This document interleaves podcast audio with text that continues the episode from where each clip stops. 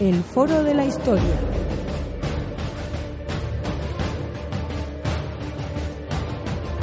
El pasado tiene mucho que contar.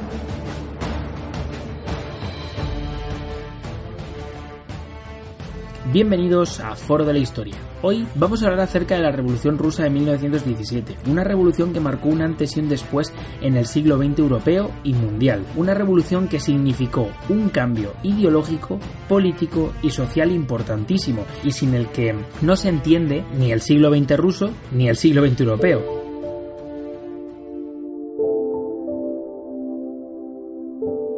Esta revolución de 1917 tiene unos acontecimientos anteriores, por supuesto, que posibilitaron que se llevara a cabo. Eh, es un cambio político que acaba con el régimen zarista y que consigue, digamos, instituir un nuevo Estado. Este nuevo Estado es el Estado Socialista Soviético, un Estado que se va a encontrar con una serie de problemas económicos, con una serie de problemas sociales y que va a tener que hacer frente y llevar a cabo sus aspiraciones teniendo en cuenta estos problemas. Es un régimen que se va a encontrar con una sociedad atrasada eh, y van a intentar, pues para bien o para mal, cambiarlo. Vamos a intentar hablar acerca de esta revolución rusa de manera objetiva, comentando sobre todo los hechos, desarrollándolos. Vamos a hablar acerca de la respuesta obrera que suscita esta revolución rusa y por supuesto de cómo lo vivieron eh, bueno, pues el resto de sociedades europeas. No nos vamos a dejar eh, tampoco la guerra civil rusa, que se mencionará a lo largo del programa. Espero que os haya gustado y os dejo con Rubén, que tiene mucho que deciros y os lo va a contar estupendamente.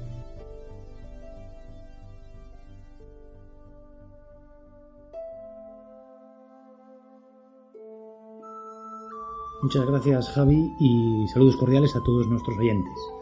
Hoy eh, vamos a tratar un tema importante y con gran trascendencia eh, durante el siglo XX. Estamos hablando de la Revolución Rusa, que juntado con las dos eh, guerras mundiales es el acontecimiento más importante del siglo XX. Comenzamos.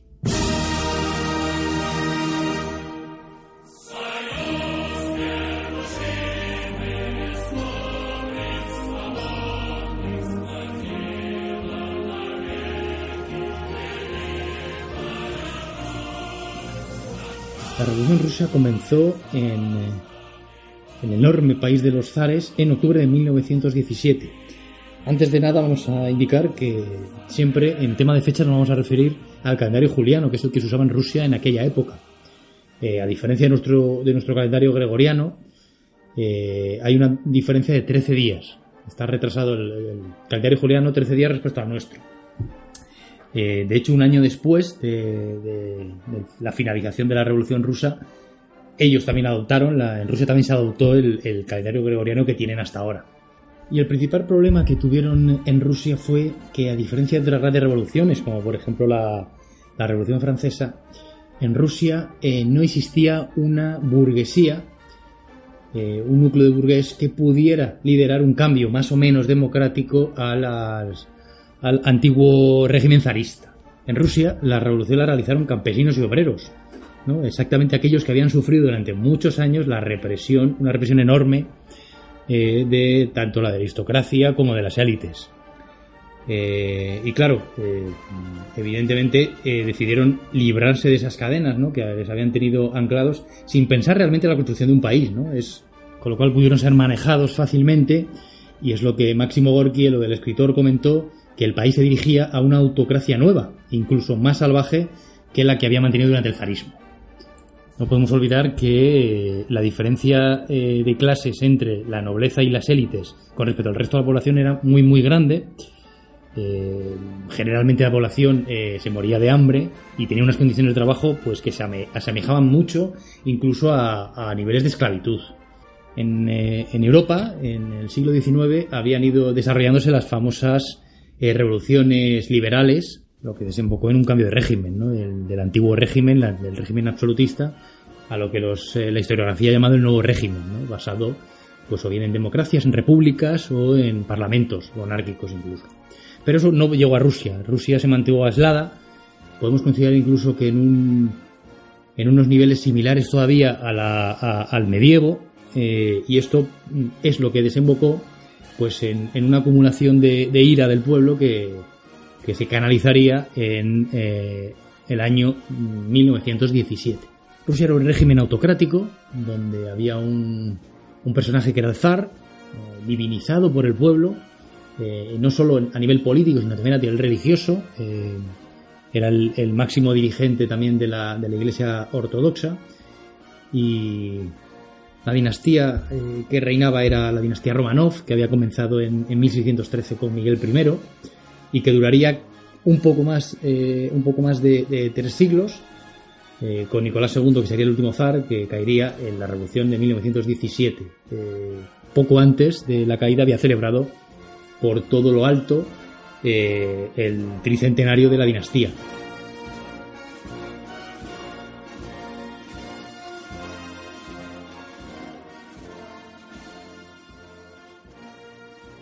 Eh, vamos a, comentar eh, qué ocurrió en Rusia durante el siglo XIX. Durante el siglo XIX ya tenemos los primeros problemas, como es la, guerra de Crimea, que en 1855 perdió Rusia contra las eh, principales potencias occidentales. Y, también tenemos la revuelta de 1825, eh, cuando Nicolás I llegó al, trono y sin embargo tenía un hermano, un hermano mayor, que era Constantino, el gran duque Constantino, y era el que prefería el pueblo. Tenía fama de liberal y era el que prefería, ¿no? el que el pueblo pensaba que podía instaurar eh, un nuevo régimen o un nuevo orden eh, diferente a lo que había sido el zarismo en los siglos anteriores. No fue así, eh, Nicolás I fue, fue entronizado como, nuevo zar y en, diciembre de 1825 hubo una pequeña revuelta llamada la llamada Revolución Decembrista, que si bien no tuvo éxito, fue sofocada sin grandes dificultades por, por el ejército, sí fue un primer toque de atención, estamos hablando de 1825. Tras Nicolás I, eh, que falleció eh, curiosamente durante la guerra de Crimea, eh, el trono llegó a su hijo Alejandro II, que sin, embargo fue un, gran reformador, fue sin duda el, zar más reformador de todo el siglo y probablemente de toda la dinastía Romanov. Fue aquel que en 1865 decidió abolir la, la servidumbre. Todavía, como hemos comentado, eh, los niveles de las condiciones de trabajo de los, de los campesinos eran prácticamente eh, estaban muy, muy parecidas a, la, esclavitud. ¿no? Y, este, y no fue esa la única reforma que, realizó. Eh, también instauró los, los que es una especie de asambleas locales donde tenían acceso las clases más bajas. también tenía en mente la, la instauración de un parlamento, una Duma, pero eh, no todos pensaban por igual y había una serie de grupos, los primeros grupos políticos eh, de carácter anarquista y con tendencias terroristas que aparecían en Rusia a finales de siglo, mm, decidieron en 1881 atentar contra el, contra el zar. Tuvieron éxito, el zar fallecía, probablemente el único zar que había sido realmente mm, un, zar dispuesto a cambiar la, vida de, de, los, de los rusos y probablemente se acabó con él el, el posible cambio, eh, digamos, eh, no drástico de la sociedad rusa. Tras Alejandro II llegó su hijo Alejandro III, que evidentemente no fue un, zar en nada, eh, nada interesado en las reformas, derogó las reformas de su padre y aparte se dedicó a, seguir con la, autocracia zarista que había sido habitual en, la dinastía. Por cierto, como curiosidad, este, este zar era enormemente alto, al parecer cerca de los dos metros, y también sufrió un atentado. Sabía sufrió un atentado. Eh, los mismos, eh, el mismo grupo terrorista eh, que había atentado contra, contra su padre y le había, y había tenido éxito, intentó atentar, atentar contra, contra él para conmemorar además el mismo día que habían tenido el éxito con Alejandro II. Sin embargo, eh, fueron descubiertos y, ejecutados.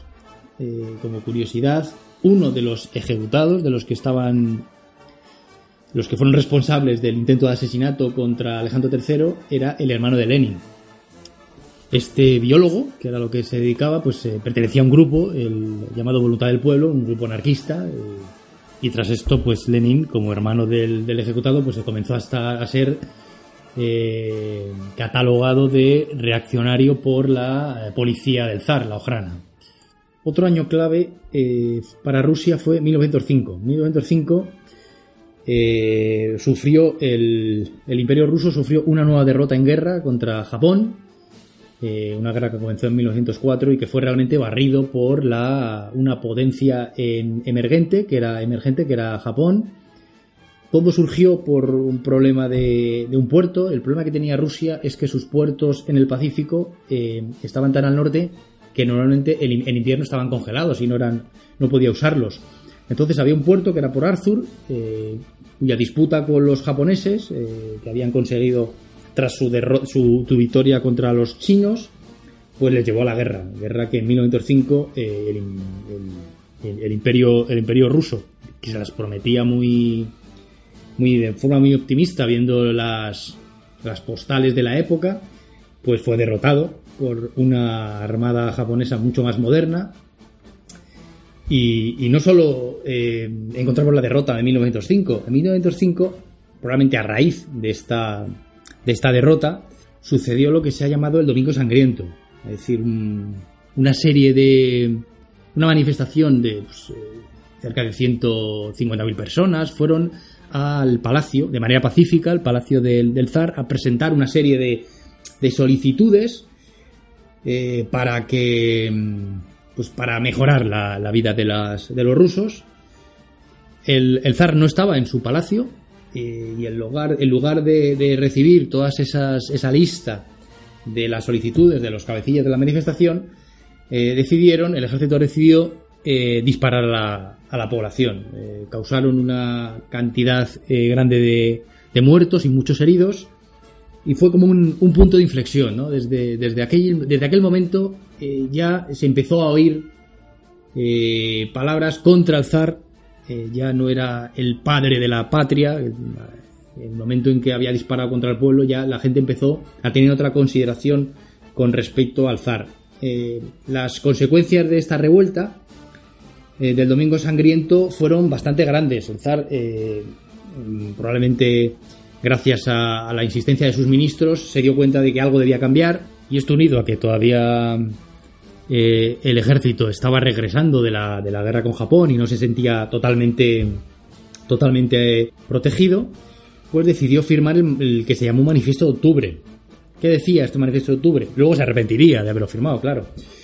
Eh, pues pretendía dar algún, algunos derechos civiles a la población, eh, incluir un sufragio y basado en, en, la creación de un parlamento, la llamada Duma, aquella que había ideado eh, Alejandro II, pero no pudo llevar a cabo, pues eh, decidió instaurarla eh, Nicolás II.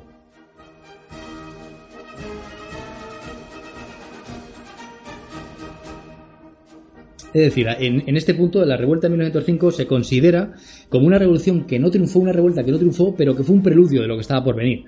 Aún quedaba tiempo para 1917, pero todos digamos que se estaba empezando a, empezando a hervir. Otra consecuencia del Domingo Sangriento y de la revuelta de 1905 son los soviets. Eran una especie de consejos eh, a niveles de fábricas, de aldeas, eh, de soldados, donde los obreros y los campesinos y junto, junto con los soldados se reunían y llegaron a ser muy eh, decisivos, sobre todo en los años, en los meses finales de 1917.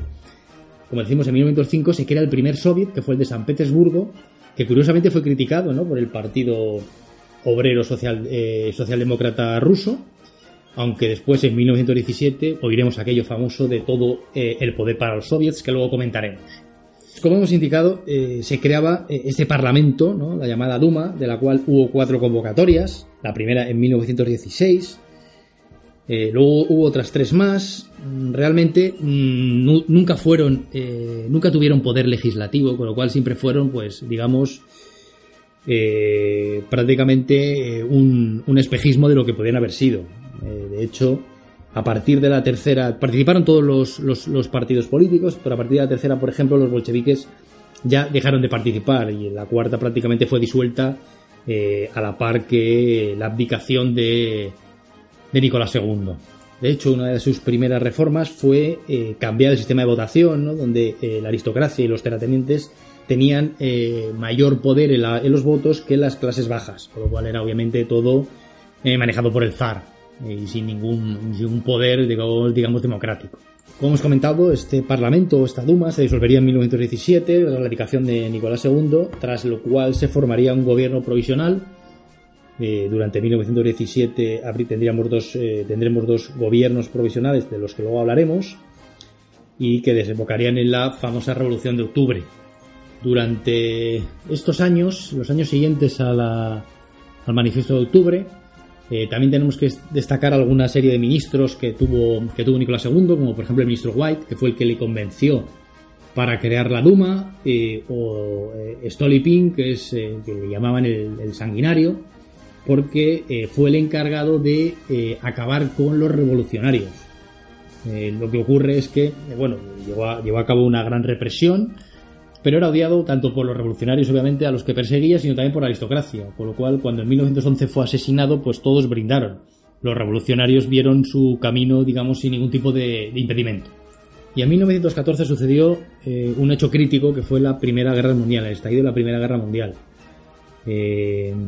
en una Europa eh, plagada de alianzas, que fueron las que desencadenaron el, conflicto, eh, el heredero eh, del imperio austrohúngaro, Francisco Fernando de Austria, fue asesinado por un, por un serbio llamado Gabriel Príncipe y, como hemos comentado, pues las alianzas fueron las que desencadenaron todo el conflicto. Prácticamente toda, toda Europa entró en guerra y realmente eh, la Primera Guerra Mundial fue la que desembocó el fin de varios imperios. El alemán, el, ruso, como, como, veremos, incluso después eh, también el turco. Eh, la Primera Guerra Mundial enfrentó por un lado a Alemania, a Austria y al Imperio Austrohúngaro y a Italia, aunque Italia luego cambiaría de bando, contra Rusia, Francia y Reino Unido. Como curiosidad, en, este conflicto se enfrentaron varios primos. Eh, por ejemplo, Nicolás II por, por, parte de, por parte de Rusia, pero Guillermo II, que era el que era el, Kaiser alemán, era primo de Nicolás II y a su vez de, Jorge V. desde luego, si veis alguna foto de Nicolás II y Jorge V eran absolutamente clavados. Eh, hay por ahí hay por ahí alguna imagen en la cual se cambiaron los, los trajes típicos de, militares de uno y otro y no sabríamos decir cuál es cuál, cuál es Nicolás y cuál es, y cuál es Jorge. El problema de, que tuvo Rusia en la, Primera Guerra Mundial se vio claramente que era un, ejército atrasado. El, ejército ruso estaba formado por campesinos, de los cuales se llegaron a movilizar pues unos 15 millones y, y, se estima que la mitad no llegarían a, no volverían a Rusia. Del entusiasmo inicial eh, que tuvieron con, la guerra, eh, pronto se dieron cuenta de que la cosa no pintaba bien. Eh, un ejército mucho más moderno y mucho más profesional como el alemán, la verdad es que barrió al ejército ruso en batallas como la de Tannenberg, donde prácticamente fue aniquilado. Con lo cual la gente empezó a darse cuenta de que prácticamente les iban, les llevaban al matadero a, los, a, los, a los soldados. El devenir de la guerra, en 1915, un año después del comienzo, eh, Nicolás II eh, decidió ponerse al frente del ejército. Se desplazó, eh, salió de la, de la, capital y decidió pues que sus dirigentes, sus generales no eran lo suficientemente aptos y él era el que le iba a liderar. Nicolás II hay que comentar que no tiene ninguna experiencia militar. dejaba sola a, a, su mujer, a la zarina, en, la capital. otro de los problemas que tenemos es que su, su mujer era, era alemana. Estamos hablando que que el pueblo siempre vio que, o siempre pensó que tenía una espía dentro. Al fin y al cabo estaban en guerra contra Alemania. No dejó sola realmente a la zarina, había otro personaje, un personaje siniestro que era Rasputín, que empezó, eh, llegó a la corte en, 1906, eh, al palacio por, los problemas que tenía el heredero, eh, Alexei, que tenía hemofilia, y al parecer, gracias a, las labores de este monje, Rasputín, que, que le por lo menos le aliviaba los tremendos dolores que sufría el, el muchacho y, bueno, eh, fue una gran, una gran solución, no, no, tenía desde luego el beneplácito del pueblo ni, ni siquiera de la aristocracia, le veía de muy mala de muy mala forma cómo había llegado al, al, al, palacio y la influencia que tenían sobre, sobre todo sobre la, sobre la zarina y de hecho en 16 sería, sería asesinado ¿no? por, por parte de la, de la nobleza de, de la capital.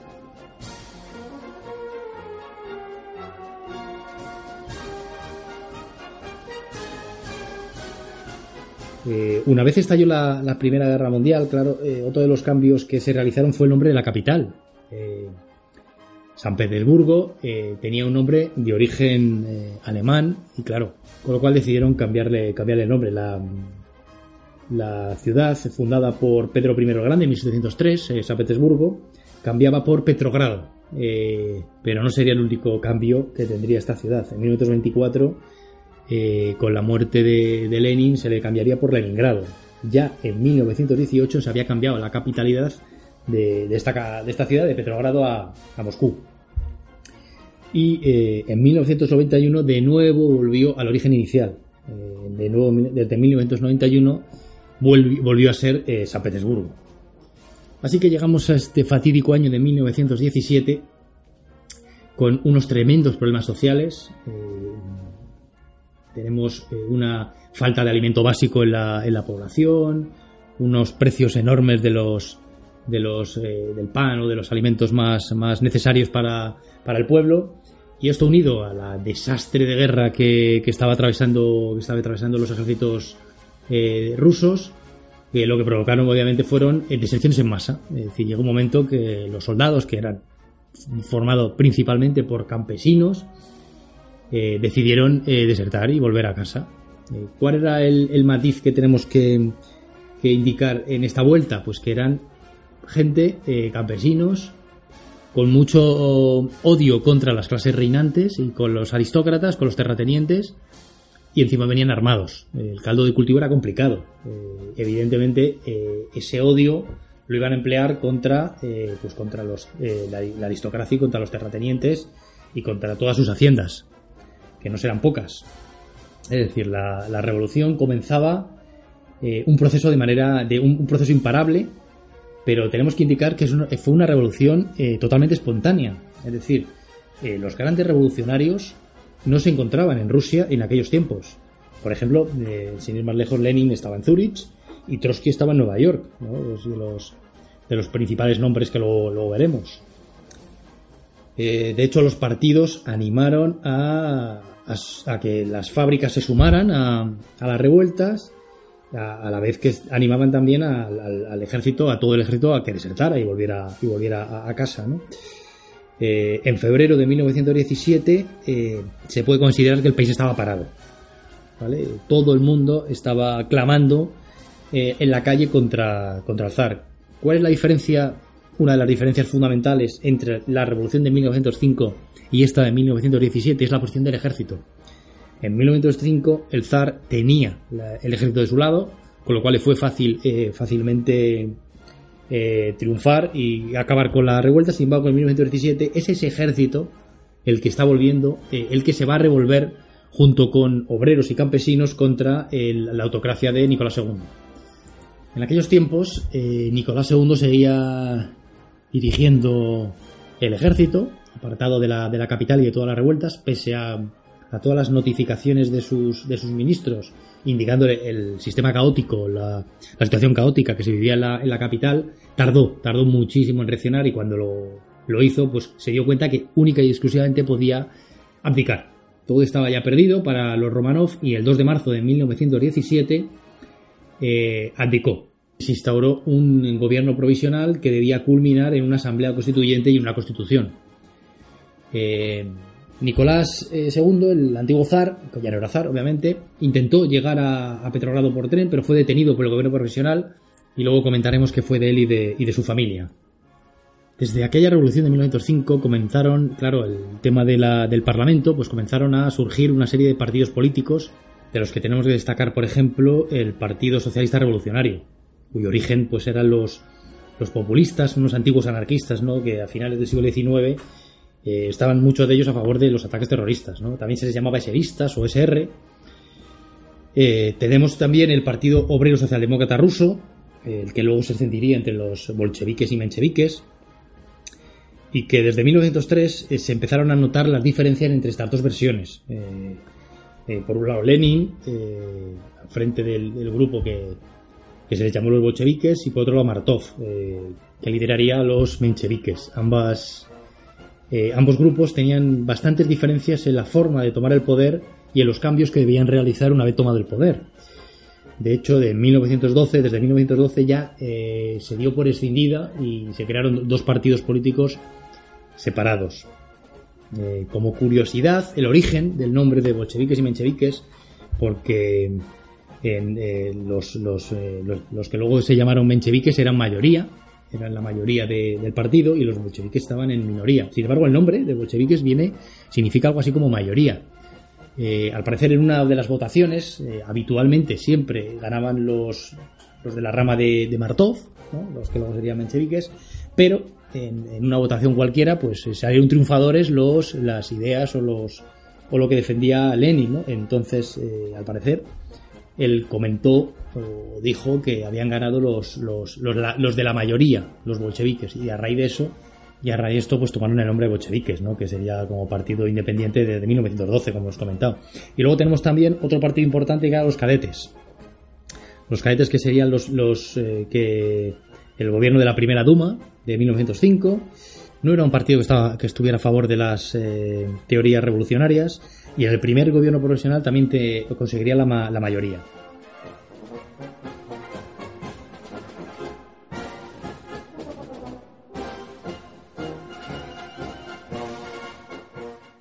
Y ya hemos comentado eh, un personaje clave en, todo esto, en la Revolución Rusa, que es Lenin.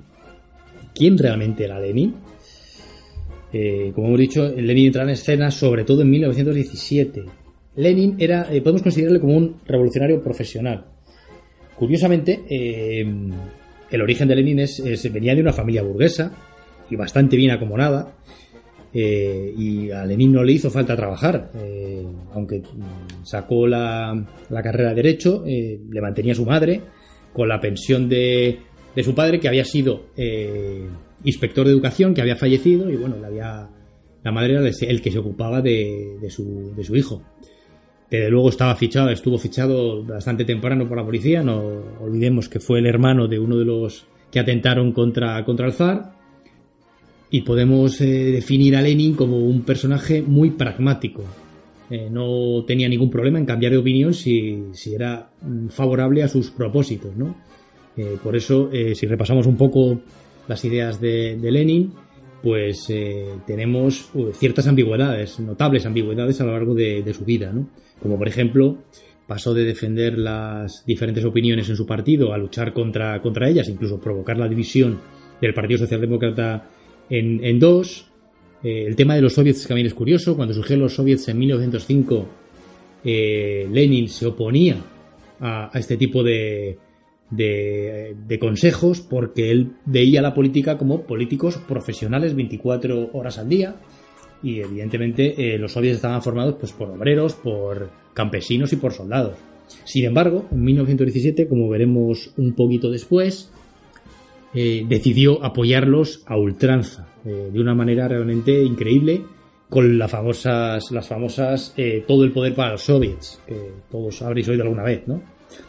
Otro tema también que le podemos considerar cierta ambigüedad es el fin del Estado. Él promovía el fin del Estado, por eso los anarquistas los tuvo durante gran parte de, los momentos clave, los tuvo, los tuvo a su lado, porque claro, en algún escrito él había hablado de, de, querer terminar con, con, un Estado. Sin embargo, eh, una vez en el poder, lo que hizo fue crear un Estado pues muy centralizado y bastante tiránico contra cualquier disensión. Claro, esto evidentemente chocó con las tesis anarquistas y le enfrentaría, como veremos en 1918, contra, por ejemplo, los, la, revuelta magnovista en, Ucrania.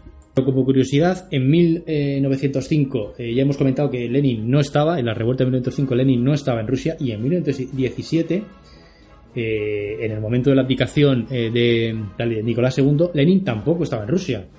Curiosamente se encontraba en Suiza, ¿no? Entonces diremos, ¿cómo puede ser que llegara Lenin desde Suiza a, Rusia?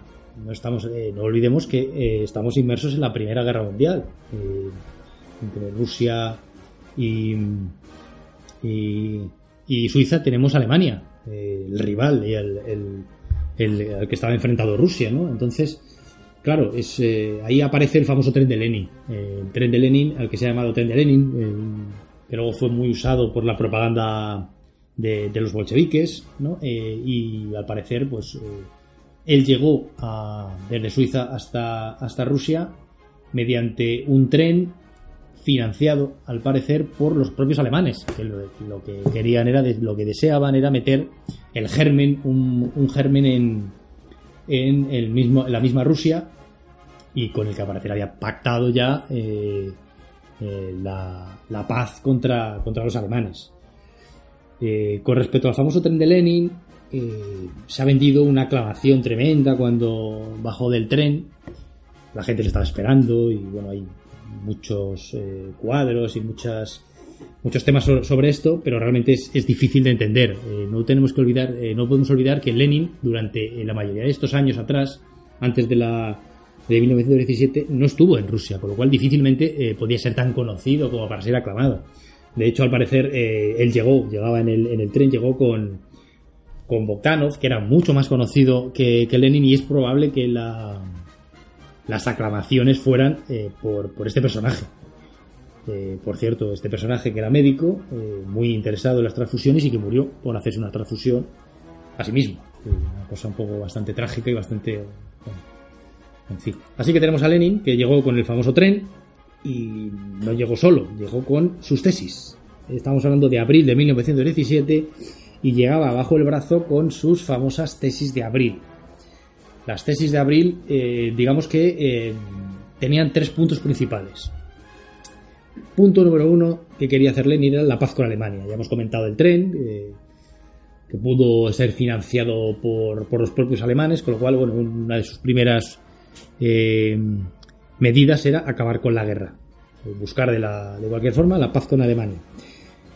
Otra de sus famosas tesis fue dotar a los soviets de todo el poder. El famoso todo el poder para los soviets es una de sus famosas tesis. Fíjate, estamos hablando que eh, cuando nacieron los soviets, como ya hemos comentado, se opuso fervientemente. Sin embargo, ahora el cambio de opinión implica que eh, los soviets son los que deben liderar la revolución. Eh, no podemos olvidar que había grandes, en aquel momento ya había poderosos soviets, como por ejemplo el de Petrogrado o el de Moscú, eran los, los más importantes. Y otra de sus tesis eh, también muy importantes era la tierra. Era eh, la tierra debía ir para el que la trabajara. Hay que tener en cuenta que siempre los, el partido bolchevique siempre tuvo un grave problema con el campesinado. La influencia que tenían era principalmente las fábricas, sin embargo el campesinado nunca estuvo de su lado. Y bueno, con esto pues que querían atraerse un poco a, digamos, a la mayoría del, de- del país. No podemos olvidar que el 85% de, de la población era, era campesina. Y en aquellos tiempos, eh, como hemos comentado tras la abdicación de, eh, de Nicolás II, eh, pues tenemos un gobierno provisional, el cual se mantuvo hasta, pues hasta su caída en, 1900, eh, en octubre de 1917. Y bueno, hubo realmente dos eh, gobiernos provisionales con dos presidentes. eh, uno desde, desde marzo, que fue el príncipe El Bob, que era del, partido cadete, eh, que pese a ser, digamos, un parte de la aristocracia, tenía muy buena consideración por su forma de pensar, bastante liberal y era bastante popular ¿no? en el pueblo. Y desde julio, eh, mm, el príncipe, como hemos comentado, eh, dimi- dimite, se da cuenta de que es imposible eh, solucionar el problema en el cual estaba inmerso el país. Y, fue Kerensky, miembro del partido de los socialistas revolucionarios, el que se intentará hacer, hacer cargo de, de las riendas de, de, un, de un país que, que no hacían caso a nadie. De realmente el partido, prácticamente el, gobierno provisional eh, en estos tiempos, en la segunda mitad de, del, del 1917, no tenía ningún poder. Es decir, el poder eh, lo tenían principalmente los soviets, la gente en la calle. Y, estaban todos, además, eh, Kerensky tuvo que enfrentar, tuvo que enfrentar a, a todos y no pudo hacer prácticamente nada. ¿no? El 25 de octubre finalizaría eh, su gobierno y los gobiernos provisionales y comenzarían los, los gobiernos de, los revolucionarios.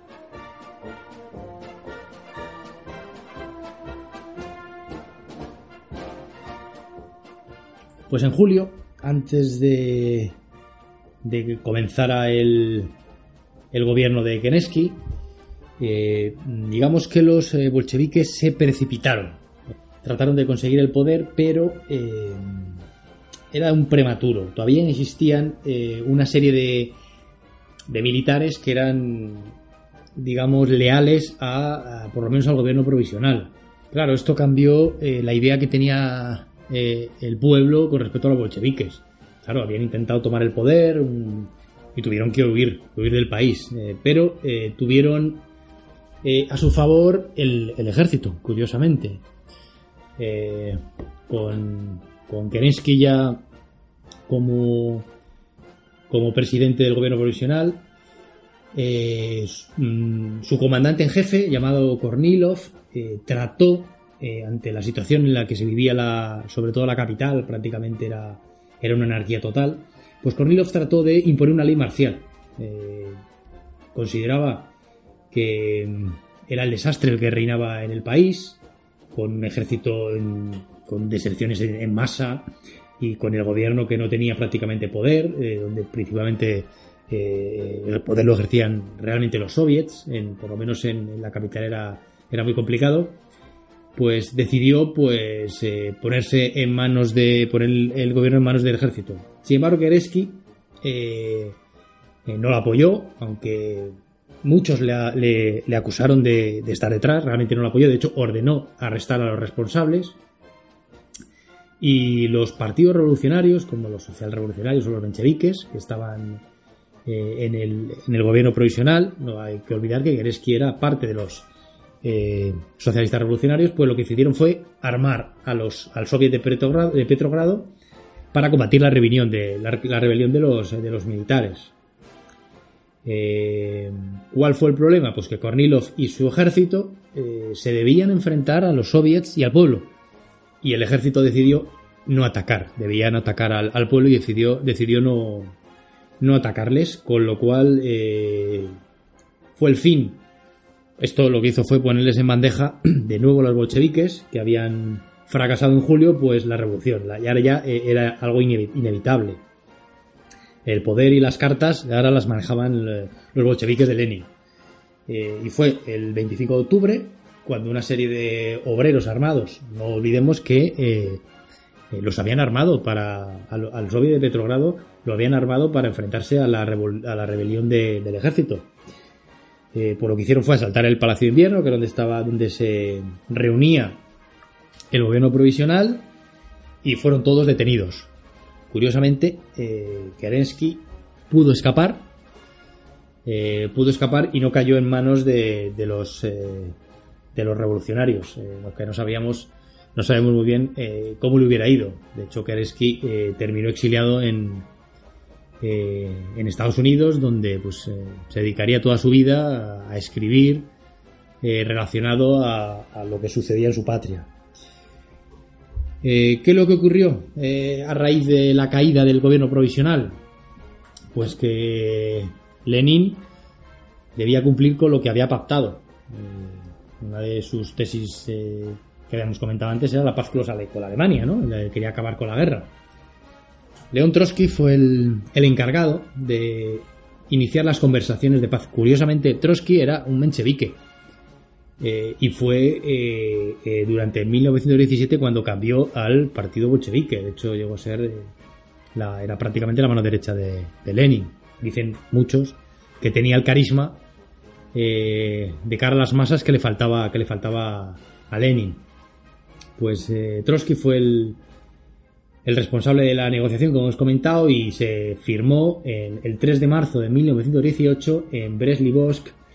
Se firmó lo que llamaron una mm, paz humillante para, Rusia.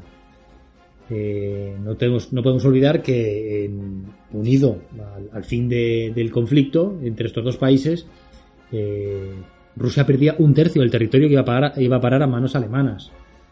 Lo que ocurre es que, claro, el fin de la guerra eh, que llegó ese mismo año, a finales, en, noviembre de 1918, fue en negativa para, para, Alemania, que perdió, perdió la guerra, y esos eh, territorios que había tenido que, que dar a Alemania, pues volvieron, volvieron a ser parte de, parte de Rusia.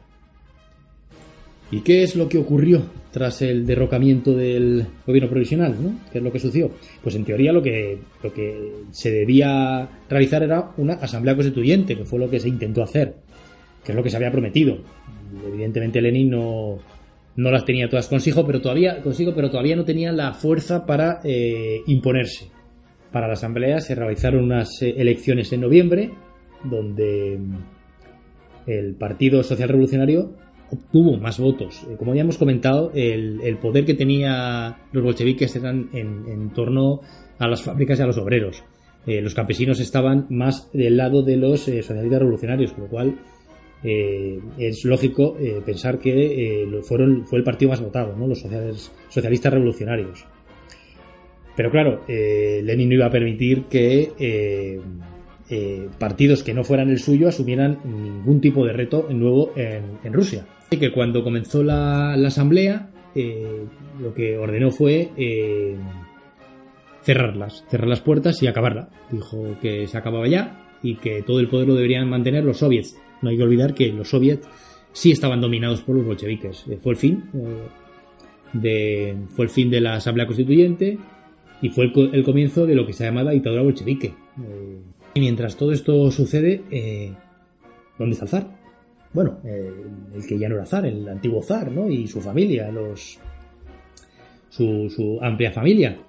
habíamos, lo habíamos dejado tras la abdicación, ¿no? donde a intentar llegar a la, a la capital fue puesto a disposición del gobierno, provisional y, bueno, ahí, ahí, nos, ahí le perdíamos un poco la pista. Cuando abdicó, no, podemos olvidar que él intentó eh, abdicar en su hijo, pero claro, eh, su hijo eh, tenía un grave problema hemofílico, era el único de su familia, era el único varón, tenía varias hijas, pero era el único niño, pero tenía la hemofilia que, había sufrido gran parte de los herederos de la, de la reina Victoria. Y claro, la siguiente opción era el hermano menor de, de Nicolás, pero no quería saber nada de nada del trono. En aquella época no era, una no era un buen momento para asumir ningún tipo de, trono. ¿Y qué es lo que ocurrió? Pues Kerensky se los llevó, tanto al zar como a su familia, lejos de la capital. Él sabía que no eran buenos tiempos para, para el, el antiguo zar. Eh, los revolucionarios podían hacer con ellos eh, algún tipo de, de venganza, entonces eh, se lo, decidió llevárselos a Tobolsk, que estaba situado en Siberia, muy lejos, y toda la familia se reunió en 1917 y estuvieron un tiempo allí, un poco apartados. Eh, no hay que olvidar que en agosto de 1917 la revolución estaba en plenitud, por lo cual, bueno, digamos que estuvieron un poco al margen. Y, y claro, el problema es que los bolcheviques finalmente triunfaron. Eso no ponía eh, no dejaba en, un buen futuro para la familia, la antigua familia real. Durante un tiempo, digamos, eh, dudaron. Eh, los bolcheviques dudaron, no sabían lo que hacer con ellos. se impuso un poco la idea de Trotsky, que era pues, realizar un, juicio, un juicio sumarísimo sobre todo lo que había causado al, pueblo el, el, zar, y decidieron llevarlos a la capital, eh, trasladarlos a la, capital para eh, juzgarlos. Sin embargo, a mitad del camino se cambió de idea. Alguien eh, decidió que no fueran a la capital y terminaron en una localidad llamada Ekaterimburgo. allí los ubicaron en, una, casa de un comerciante de un comerciante llamado Ipatiev. De hecho, se, ha denominado la casa de Ipatiev o la casa del propósito especial. entiendo que podéis imaginar cuál era el, propósito que trataban eh, algunos de los, de los bolcheviques. Y ahí, eh, en la madrugada del 16 de julio al 17 de julio, fueron ejecutados en los sótanos de esa casa. Toda la familia, no solo la familia, sino incluso el servicio, porque eh, entre ellos no solo estaban los hijos, el, zar y la, el ex zar y, y, su mujer, la ex zarina, también estaba pues el médico, personal, y bueno, murieron todos hasta, dicen, eh, que uno de los perritos que tenía una de las, una de las duquesas, de las hijas del zar. Eh, ¿Cuál fue la razón oficial de, por qué los había matado, pues eh, unos días después se publicó en los periódicos pues que había que existía una conjura para, para liberarlos por parte de, afines, de militares que todavía eran, eh, afines al, al, antiguo zar y esa había sido la, causa. En cuanto a la orden, ¿quién dio la orden para la ejecución? Al parecer fueron eh, los, eh, los, máximos dirigentes de bolcheviques, según se ha podido saber por el diario de Trotsky, que se publicó después, eh, hacía referencia tanto a Lenin como a Sverdlov como los máximos responsables de la ejecución. ¿Y, ¿Y, qué es lo que pasó después de, de la revolución, ya sin, sin, la familia, sin la dinastía Romanov? Pues bueno, todavía no estaba todo, todo el país no estaba pacificado. En 1918 aún existían partidarios de, de los, de los Romanov de volver a restaurar el, zarismo y es lo que, lo que se ha llamado los, los ejércitos blancos que se enfrentaron al, al, al, nuevo ejército rojo que había, que había configurado, configurado Trotsky. Y, y bueno, eh, el país eh, evidentemente entró en un momento complejo. Eh, aquí aparece el, famoso terror rojo y la antigua policía secreta del zar, la Ojrana, fue sustituida por la checa, lo que Trotsky se refería como la defensa de la revolución, ¿no? una herramienta necesaria para, para su defensa. Durante la guerra civil, eh, el gobierno bolchevique lo que instituyó fue el llamado comunismo de guerra, que prácticamente les permitía tener el control de todas las cosechas. Al fin y al cabo era requisar la, mayoría de la, la, mayor parte de las, de las cosechas y el que no estuviera de acuerdo probablemente tenía muchas posibilidades de terminar fusilado. ¿no? Evidentemente, una vez finalizada la guerra civil, todos estos extremos se suavizaron un poco y se instauró la, la llamada nueva política económica y bueno, se suavizó un poco las eh, concesiones al campesinado.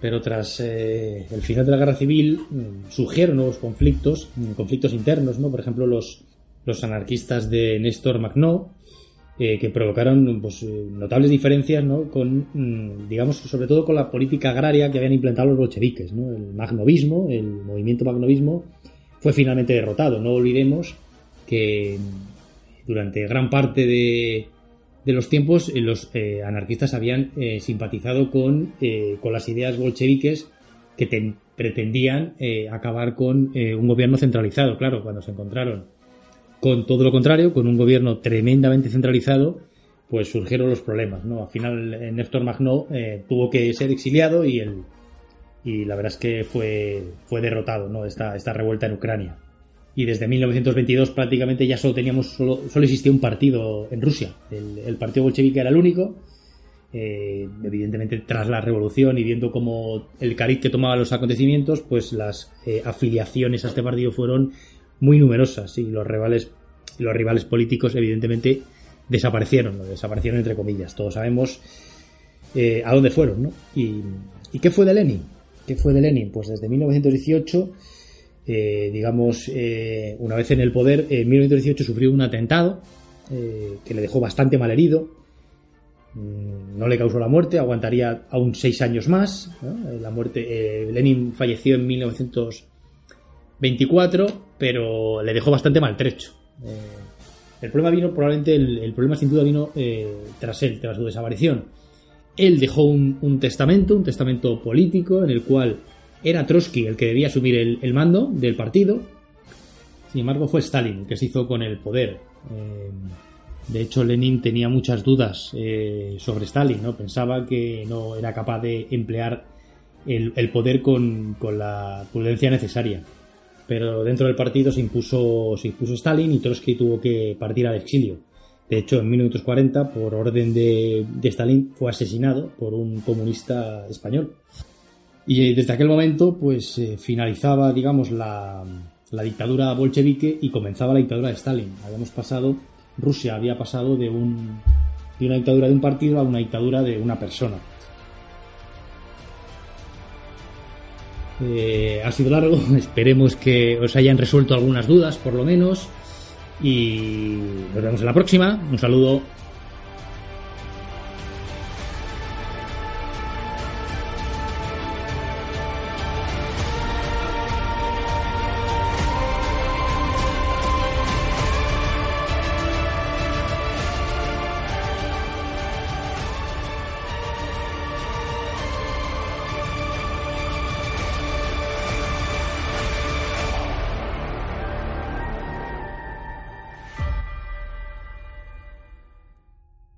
Tras esta explicación de Rubén acerca de la revolución rusa, llegamos a una parte que no solo, eh, digamos, que confiere a Rubén o a mí, eh, Javier, sino que, bueno, también estamos con Antonio y con Miguel Ángel.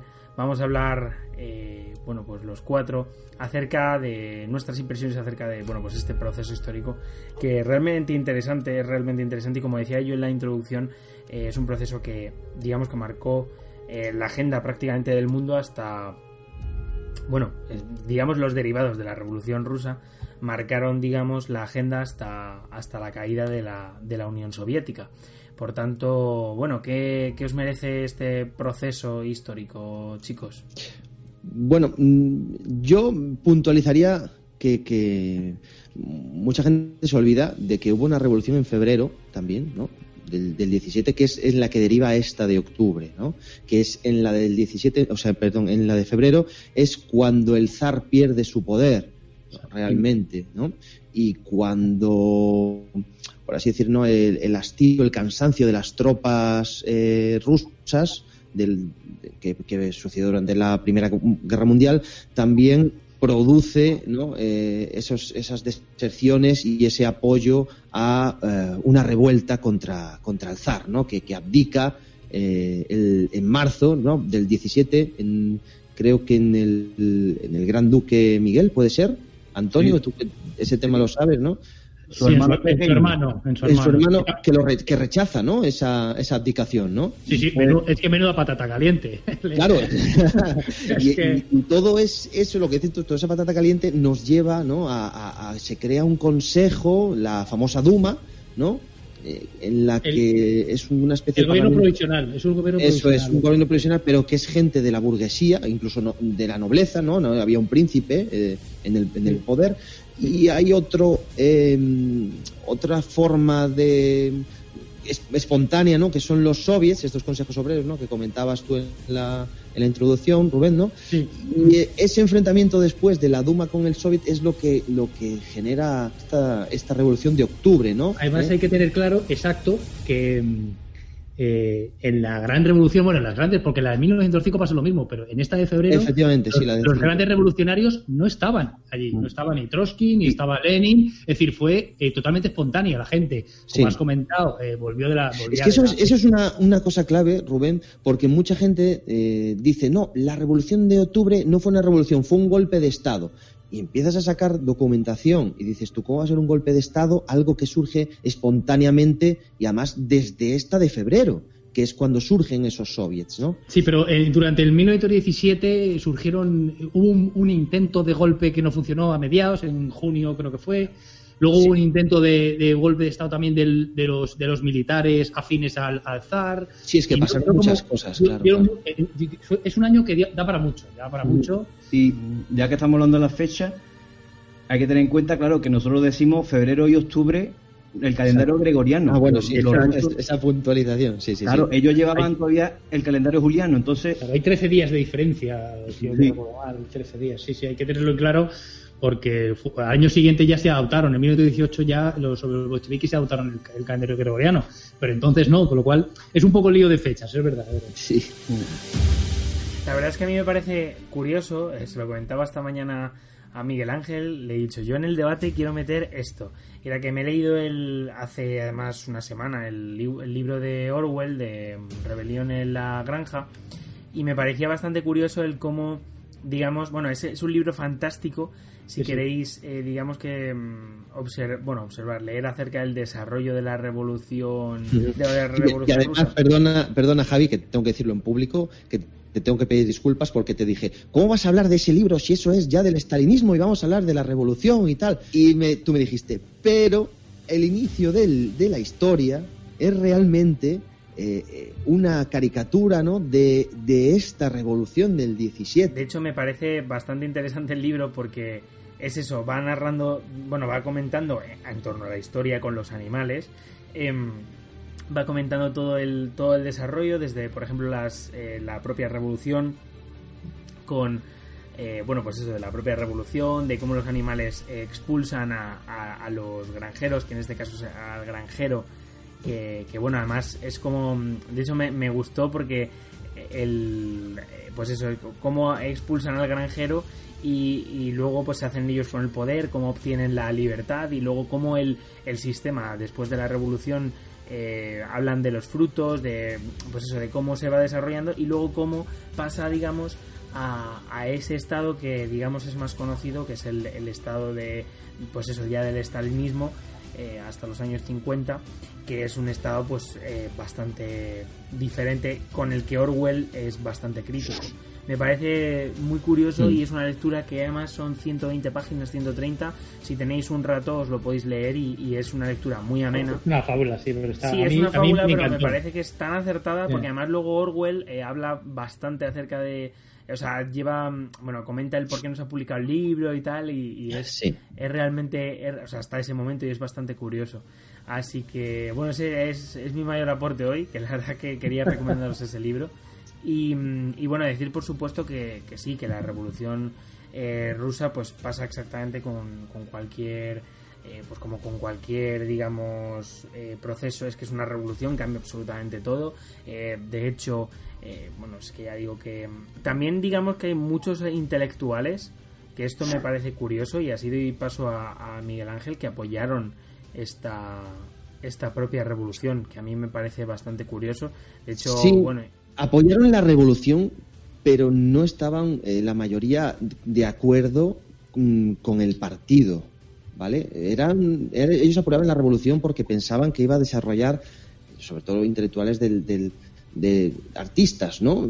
Que iban a poder desarrollarse como personas de otra manera, ¿no? Ahí se crearon, por ejemplo, en la, en la década de los 20 una especie de soviets también, de artistas que se llamaron los, los proleculs, que no querían estar controlados por el partido. Ellos, ellos crearon una especie de escuelas de arte y en los que enseñaban a, la gente del pueblo a tener sensibilidad artística, a, experimentar con el arte, a ver qué generaba en las, en las personas, ¿no? Un, tipo de arte que si lo, si lo vemos ahora no tiene nada que ver con el que eh, 14 años después, ¿no? Sería lo que es el, el realismo socialista, ¿no?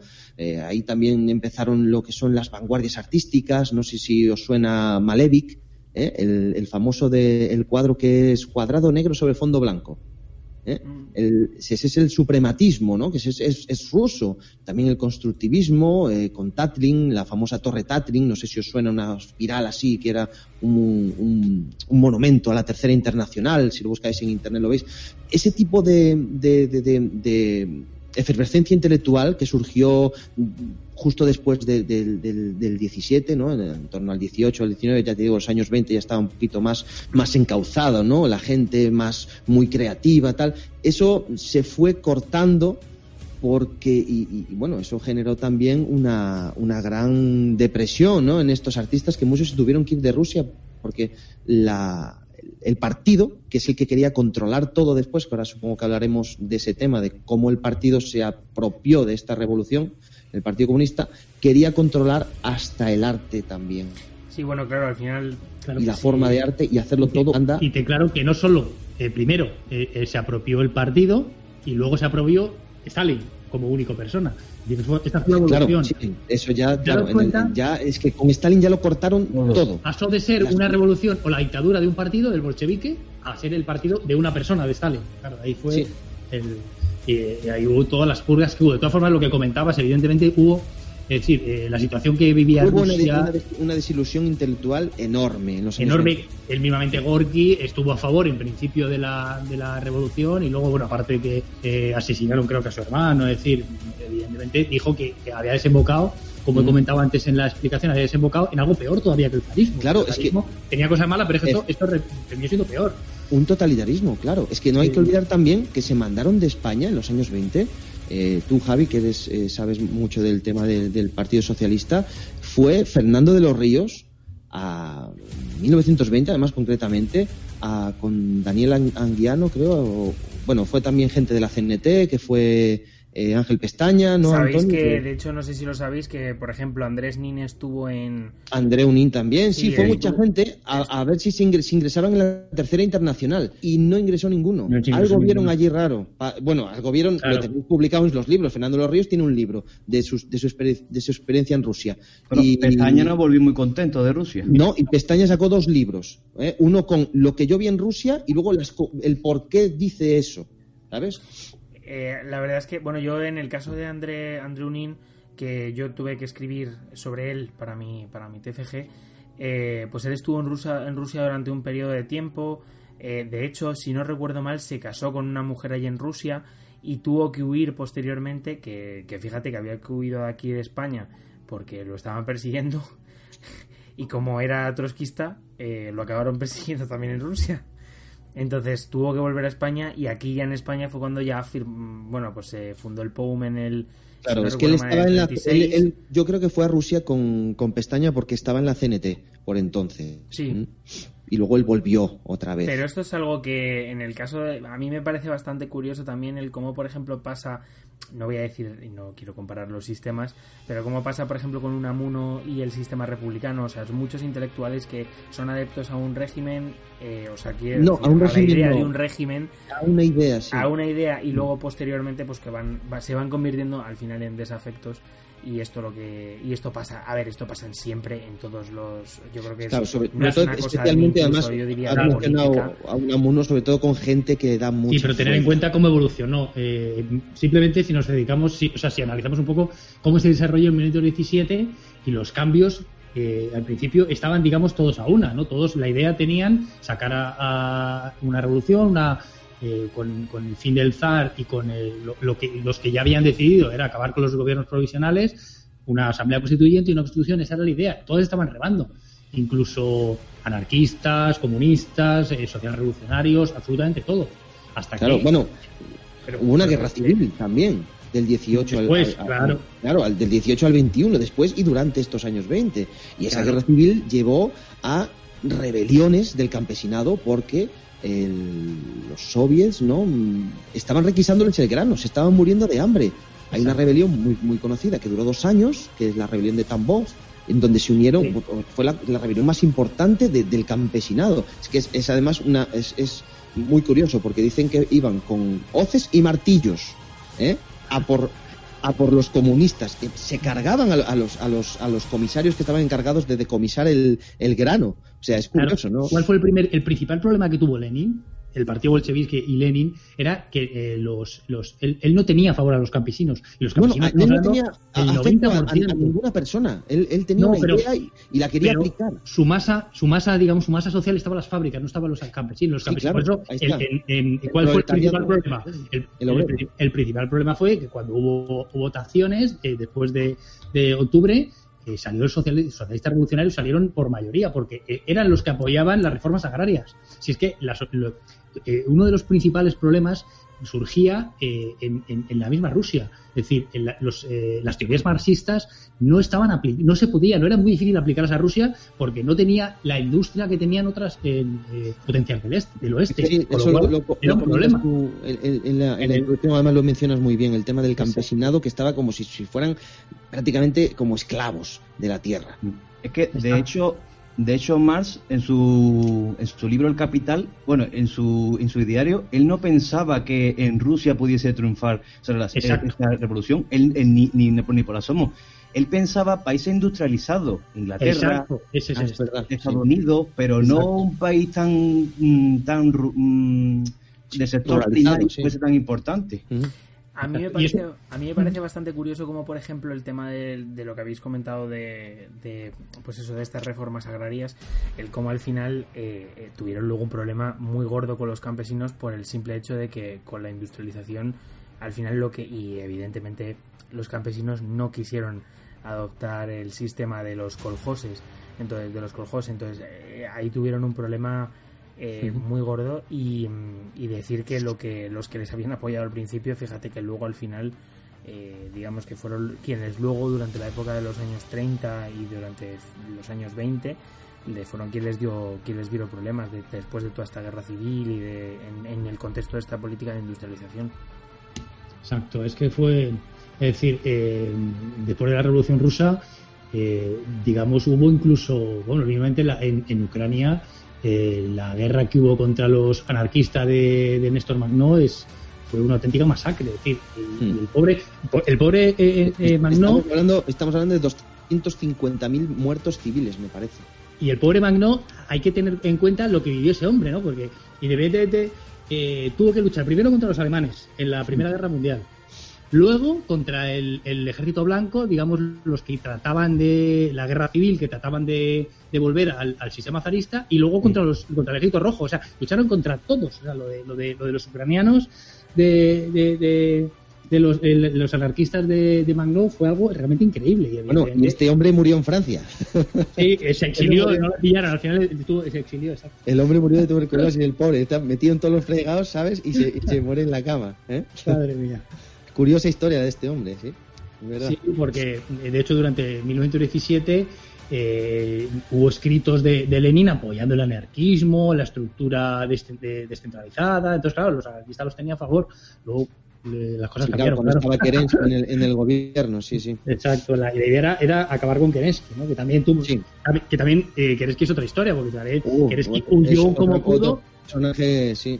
Le tuvieron a todos y él por ahí se, se escabulló y terminó por ahí en, en Estados Unidos, pero también también estuvo a Además, hasta creo que murió mayorcito. en Sí. los, en los finales de los, en los 70, ¿no? O Sí, por ahí. Era mayor ya. Eh, bien tranquilito, ¿eh? Con los Yankees, sí. Sí.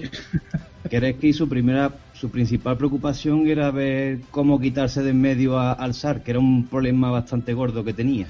Sí, una Sí. vez quitado, pues dice, bueno, pues si queréis seguir vosotros, pues yo me voy de aquí. Sí, por eso la La- dejó. la- Por eso la La idea de, de enviarlo a Inglaterra mm, se la fue se recibió un telegrama de Jorge V. Aunque sabéis que Jorge V era Era primo. era primo, era primo hermano. Mm. Y Sí. la zarina, la zarina Alejandra, era nieta de la reina Victoria, que aquí todo el mundo estaba estaba Sí, emparentado. Las casas reales en Europa en esa época estaban todos Mm. emparentados.